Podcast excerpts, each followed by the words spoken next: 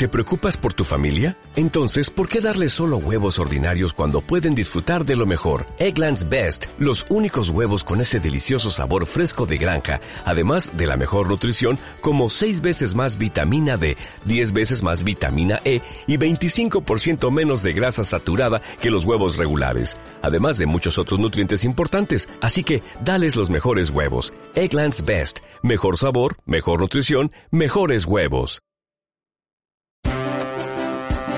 Desde este momento comienza nuestro espacio informativo. La Patria Grande es noticia por la Radio del Sur.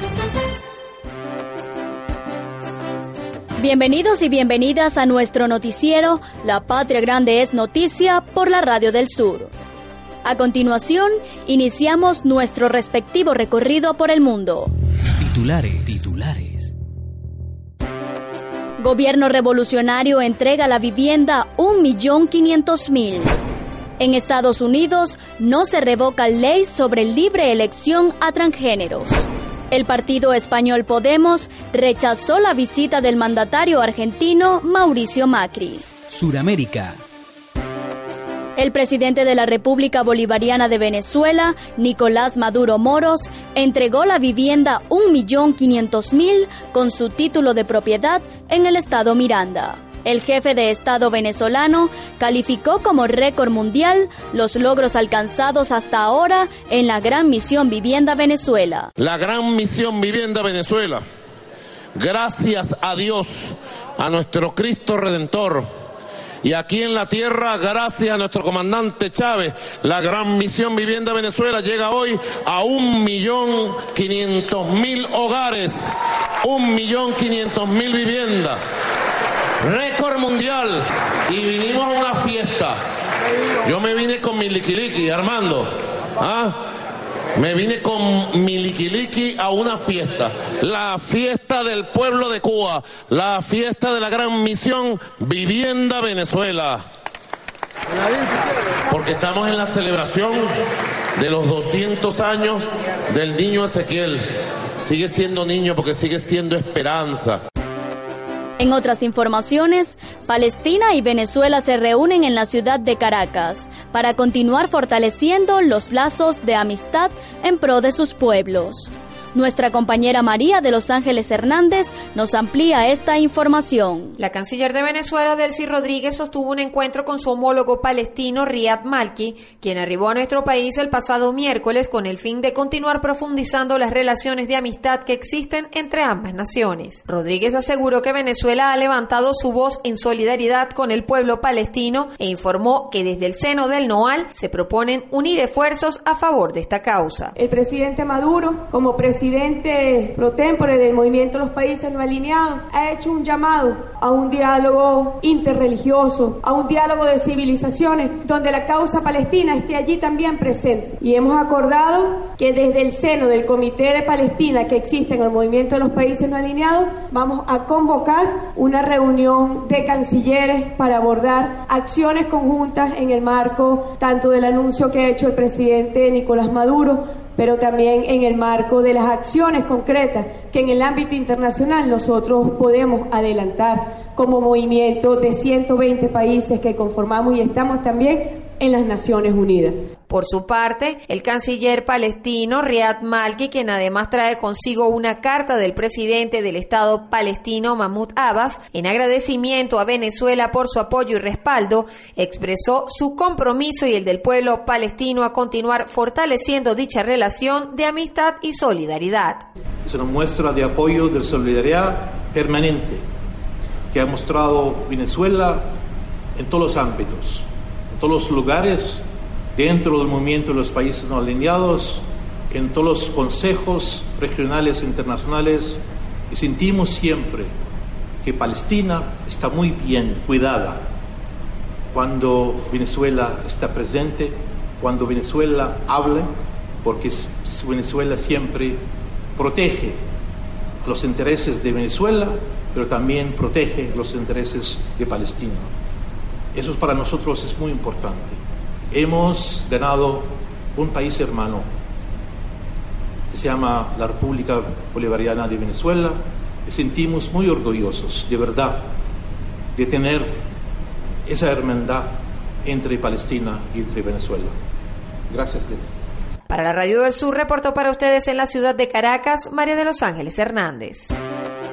Mientras que en Ecuador, el presidente de ese país, Rafael Correa, confirmó que habrá segunda vuelta electoral en la nación ecuatoriana con respecto a los resultados del pasado domingo 19 de febrero. Hemos ganado parlamentarios andinos y yo creo que ya se han computado, vengo de ver los resultados, casi 99% de los votos, nos hemos quedado a medio punto de decir esto en una sola vuelta electoral y por eso era necesario contar los votos. Imagínense ustedes trabajar con proyecciones. Hemos ganado la consulta popular, hemos ganado parlamentarios andinos, hemos ganado mayoría absoluta en la Asamblea. Y vamos a la segunda vuelta y lo volveremos a derrotar el 2 de abril. Usted pone un escenario en que gane la oposición, siempre es posible, la decisión del pueblo ecuatoriano.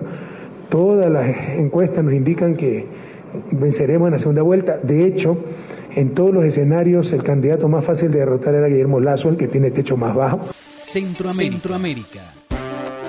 En medio de tensiones, el jefe de la diplomacia estadounidense, Rex Tillerson, llegó a México como parte de la visita oficial que realiza, en la que espera reunirse con el presidente mexicano Enrique Peña Nieto para tratar temas como el migratorio y la construcción del polémico muro anunciado por Donald Trump. El periodista Asier Amo Izarra nos amplía la información en el siguiente reporte. El muro de Donald Trump en la frontera con México. Además, ha generado una cierta polémica y está levantando en los últimos momentos, pues agitando esa política en torno hacia México. Pero con toda esta polémica, además, coincide la visita del jefe de la diplomacia estadounidense, Rex Tillerson, a la ciudad de, ciudad de México, lo que ha levantado también una fuerte polémica en todo el país que le dicen que no es bienvenido. Al nuevo secretario de Estado Estado estadounidense le unirá el jefe de la Seguridad Nacional, John Kelly, que viaja desde Guatemala. La delegación norteamericana tiene planeado un encuentro con el presidente de México, Enrique Peña Nieto. La nueva administración de Trump ha tomado una serie de medidas para regular la inmigración, como la deportación de indocumentados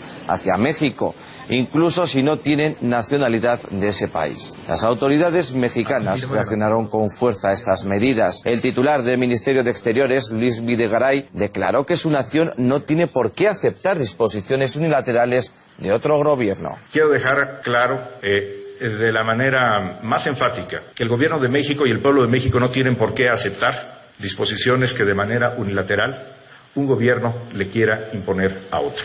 Norteamérica. Norteamérica.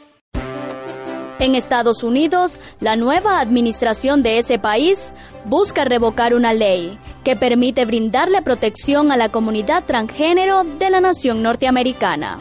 Al respecto, el activista transgénero Sebastián Colón, en contacto con la Radio del Sur, precisó que la ley promovida por el Estado norteamericano no ha sido revocada Solo se elimina la carta circular que se estaba enviando a los planteles educativos. La ley no ha sido revocada. La ley eh, realmente no es una ley para las personas trans, es una ley que eh, se instituyó para protección sobre discriminación de sexo y género. Es la ley del título 9 y la ley continúa. O sea que la, la publicación de Trump, del presidente, lo que hace es que elimina la carta circular que le daba instrucciones a las escuelas sobre cómo mantener la protección de esos estudiantes bajo esa ley. Quiere decir que da un mensaje público de que la administración no está apoyando a las personas trans, eh, pero no da un mensaje de que la discriminación se permite, lo que da es un mensaje de que, de la administración no está diciendo esta es la manera en que lo tienes que hacer. Entonces nosotros como comunidades trans estamos respondiendo de dos maneras, aclarándole a las escuelas que todavía tienen eh, la reglamentación por ley de proteger a los estudiantes y a las estudiantes trans. Europa.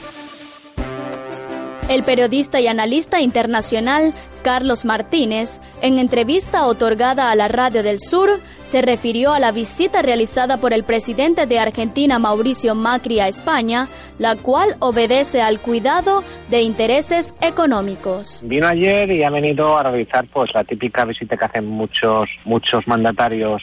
Eh, vienen porque básicamente muchas inversiones de España en Latinoamérica, y especialmente también en Argentina y vienen pues a cuidar sus inversiones y a, rendir, en el caso de, personas con la ideología de Macri, a rendir pleitesía lo que era antes la capital del imperio.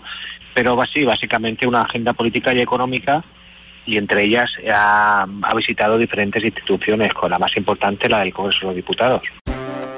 Asimismo, Carlos Martínez informó que desde su vocería en el Congreso, el partido Podemos ha rechazado la visita del mandatario argentino Mauricio Macri. La nueva portavoz de Podemos ha, se estrenado como portavoz del Congreso y se ha estrenado dando un giro en la, a la izquierda de la política de Podemos. La señorita Montero ha, pues, ha puesto una, una camisa pidiendo la libertad de Milagros Salas y le ha entregado una carta exigiendo el respeto a los derechos humanos a, Mauricio Macri, algo que es también de alabar. A su vez, otro diputado, Diego Cañamero, el, Diego Cañamero, el que era antiguo sindicalista, trabajador del campo, desde su escaño ha mostrado una foto del Papa con una frase del Papa, eh, una frase del Papa argentino.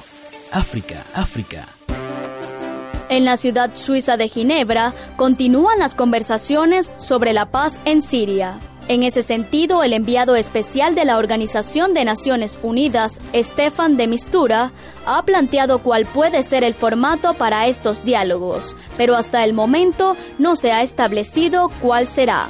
Asimismo, el periodista Hisham Wanus señaló que en torno a los encuentros que se llevan a cabo en Ginebra, se mantienen las diferencias entre las diversas corrientes de la oposición. Reinan las diferencias entre las diferentes corrientes de la oposición con respecto a la agenda establecida por eh, Naciones Unidas para desarrollar estas conversaciones que eh, tiene la base eh, como, como base la resolución del Consejo de Seguridad número 2254 que estipula la formación de un gobierno no sectario, inclusivo y legítimo, asimismo la celebración de elecciones parlamentarias y presidenciales bajo supervisión de Naciones Unidas y también la elaboración de un eh, borrador de una nueva constitución del país árabe. La oposición rechaza esta agenda hasta el momento, no todas las corrientes de la oposición, sino sobre todo la oposición radicada en Arabia Saudita y exige para llevar a cabo conversaciones directas con la delegación oficial aceptar sus condiciones de establecer un gobierno de transición nacional con plenos poderes y la salida del poder del presidente de Siria, Bashar al-Assad. Condiciones rechazadas tanto por Siria como Moscú, así como Naciones Unidas que afirma que hay que aprovechar esta oportunidad este, histórica eh, para alcanzar una solución que ponga fin al sufrimiento de los sirios. Asia y Oceanía. y Oceanía. Las investigaciones sobre la muerte de Kim Jong-nam, hermanastro del líder de Corea del Norte, Kim Jong-un, dan cuenta que fue asesinado con el agente BX, una de las armas químicas más letales creadas. La agencia europea Press-Nos ofrece más detalles en el siguiente reporte. Kim Jong-nam, el hermanastro del líder de Corea del Norte, fue asesinado con el agente VX, una de las armas químicas más letales creadas por el hombre.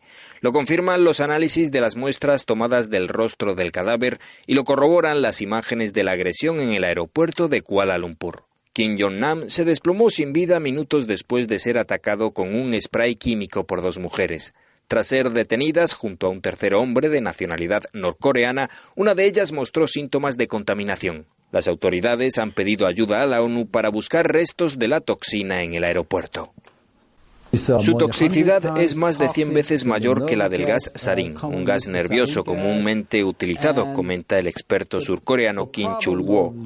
El problema del VX es que es inodoro, incoloro y muy difícil de detectar. La policía también ha buscado restos de agentes tóxicos en un apartamento de Kuala Lumpur. La investigación apunta directamente al régimen norcoreano, lo que ha desatado una crisis diplomática entre ambos países. Con esta información finalizamos nuestro noticiero La Patria Grande es Noticia por la Radio del Sur. Estuvimos trabajando para ustedes en la edición y grabación de este espacio informativo el compañero Luis Sergueta. En la producción y locución Loen Griascanio. Para ampliar estas informaciones, visiten nuestra página web www.laradiodelsur.com.be así como nuestra cuenta oficial en la red social Twitter, arroba la Radio del Sur. Hasta una próxima entrega.